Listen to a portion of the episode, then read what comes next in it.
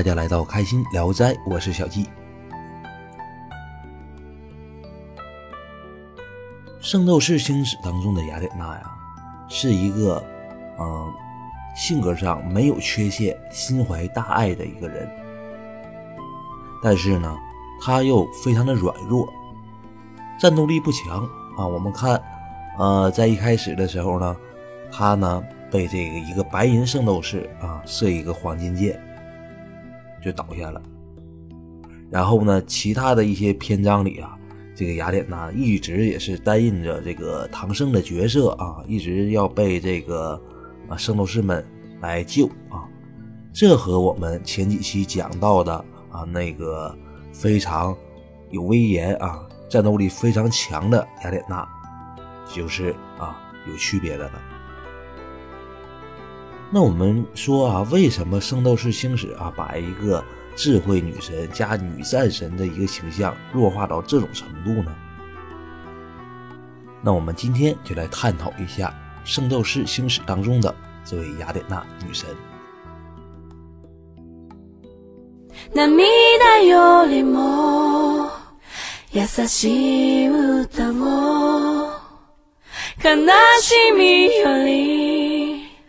そのぬくもりを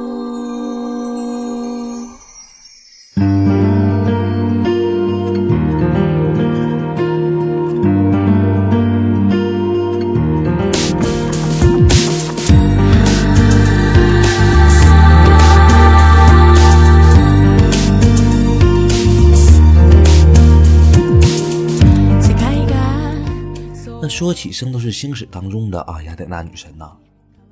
给我们的印象啊，刚才我讲到了是非常软弱的。那他为什么这么写呢？其实非常的简单呐啊！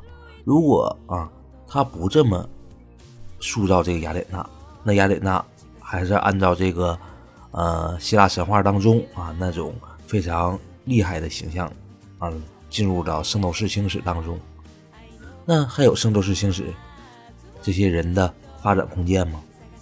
那一看就没有了。那为什么这么说呀？那如果雅典娜啊这么厉害的话，那这些人物啊，这些圣斗士们还保护什么雅典娜呀？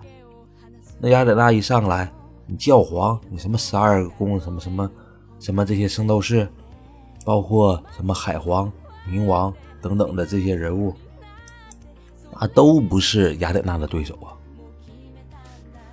雅典娜啊，拥有这个推翻宙斯的这样的一个力量，那就是宇宙当中 number one 呐啊一姐啊！你这些人物什么他大大爷、二大爷的，全全全全不行啊！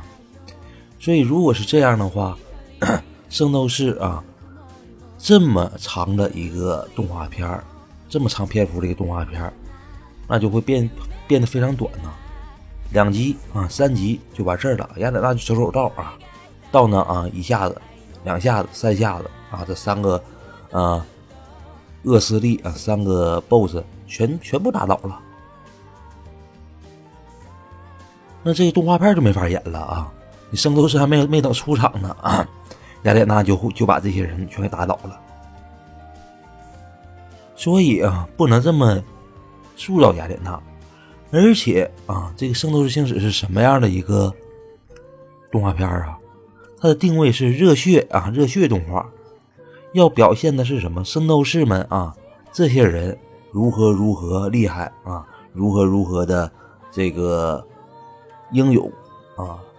当时是有个人主义啊色彩啊，这个日本上个世纪啊七八十年代啊，非常的流行这样的一些东西啊，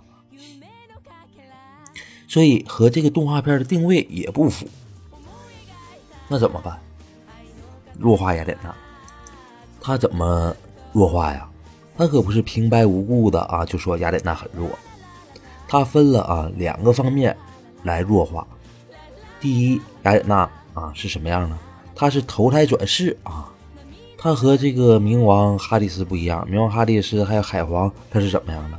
找一个少年啊，我们说是容器少年啊，把灵魂注入到这个呃少年的体内。然后呢，这个少年啊，很快的就会有有啊拥有这个呃自己的这样的一个能量啊。但是雅典娜不是这样，雅典娜是什么样的？雅典娜是转世，转世呢，那就是一开始生出来啊就非常的娇弱，然后有个慢慢的一个成长的一个过程，是这样的一个啊情况啊，慢慢成长啊。到了十二三岁的时候啊，才会有自己的能量啊，才会知道啊自己就是雅典娜转世啊，他是这样，所以他不是忽然之间有能量。所以我们看到啊，在前面的雅典娜是一点啊什么小宇宙什么都不会啊，处处的啊受人挟持啊，还得圣斗士来救，直到啊这个黄道十二宫的前夕啊，他才会啊。有一些小宇宙，但是呢，这些小宇宙啊也不会啊，这个受他的控制。所以呢，到十二宫的时候呢，他呢一下子啊就被一个白银圣斗士啊给伤到了。这是弱弱化啊雅典娜的第一个表现啊，第一个方面。那第二个方面他怎么弱化的？第二个方面啊，就说。雅典娜这个人非常矫情，怎么矫情呢？不让不不用武器。那不用武器的话，那我们说啊，这个雅典娜，他就不是啊其他神明的对手啊。我们看海皇有个三三叉戟啊，非常厉害啊。雅和雅典娜对决的时候，雅典娜明显啊不是这海皇的这个对手。所以他从这两个方面弱化雅典娜，但是我们也知道，雅典娜啊，在希腊神话中那可是女战神呐。其实这么弱化呀，这个作者啊，他也不好意思啊，觉得有点对不起雅典娜，那怎么办呢？我们有没有发现啊，在这个黄道十二宫之后的啊，这个海皇篇和冥王篇里啊？这雅典娜，她不是啊被动的被囚禁，而是主动的担负起一些责任。比如说我们的海皇篇啊，包括北欧啊，北欧篇是这个原创剧情，就是啊这个东影公司啊原创的啊，这和这个呃车田正美啊这个小说原著啊没有什么关系。但是呢，他也注意到了这里，这个三个篇章：北欧篇、海皇篇。包括冥王篇，尤其是我们说前两个篇章啊，北欧篇、海皇篇，雅典娜是干什么呢？她不是被动的啊，被这个海皇或者是那个，嗯，希路塔啊给这个抓起来了，而是什么呢？而是为了拯救黎民百姓啊，阻止这个海平面生长，所以呢，雅典娜是自动的啊，用自己的小宇宙啊来承受啊这样的一个呃压力。所以呢，雅典娜在这里啊，斗争着，整个的这些啊，这个圣斗士们干什么呢？赶快啊，嗯，这个阻止啊这样的一个大灾难。所以，所以呢，这雅典娜是和圣斗士共同的啊来这个斗争。那不但是这样啊，我们看这个，嗯，我们看这个冥王篇。冥王篇啊，我们看一开始，我说雅典娜怎么又是这样了，又是这么无能呢？啊，这好不容易啊，北欧篇和这个海皇篇展积攒出来这样的形象，怎么到冥王篇里，这怎么还这么软弱呢？一下子啊就被这个哈迪斯抓起来了，而且呢，被这个二级神啊，这个什么梦神呢，给这个囚禁在一个大瓮里啊，雅典娜永远的睡去了。我说雅典娜怎么还这么软弱呢？但是到最后，我们看到了雅典娜不是这样。雅典娜是为了把这个哈里斯引出来，所以呢，故意的而让这个二级神啊给他囚禁起来。那雅典娜的智慧女神形象啊起来了啊，非常的聪明啊。而且我们看和这个冥王对决的时候，那是雅典娜最后用一招啊把这个冥王给打死了。这不是说啊，像我们前面的啊，什么海皇篇呐什么的啊，这些圣斗士们一下一下的打啊，打完不行，打完不行，如何如何的，他不是。最后这个冥王啊，他就是让雅典娜一下子啊打死了。所以呢，我们看到了雅典娜是一步一步的成长着的。那可能有人说了，那不对呀，我看一些剧场版，那雅典娜不是一下子就被人抓起来，一下子被人抓起来吗？好几个剧场版都是这么演的，然后是那个星矢出来来救来，那是不是这样？其实剧场版呢，我们就看个热闹啊，它不是这个车田正美啊，就是小说这个呃漫画原作者啊原创的，他是这个呃东影公司啊自己啊想的剧情，那想的剧情都不过脑的剧情啊，一开始的时候。这些恶势力啊，非常厉害啊！这把这个黄金圣斗士啊，一招都给秒他了，就是说根本没有还手的机会啊。那后来呢？后来星矢就出来了啊！星矢出来之后开始打这这这几小强、五小强开始打雅典娜，这就被抓起来了啊！打一打啊，星这个星矢打不过啊，打不过怎么办呢？这阵啊。那个射手座的那个圣衣就出现了啊！一出现，星矢一穿上就厉害了啊！就一下子就把这个些神仙都给秒了。脑残剧情吗？非常脑残的剧情啊！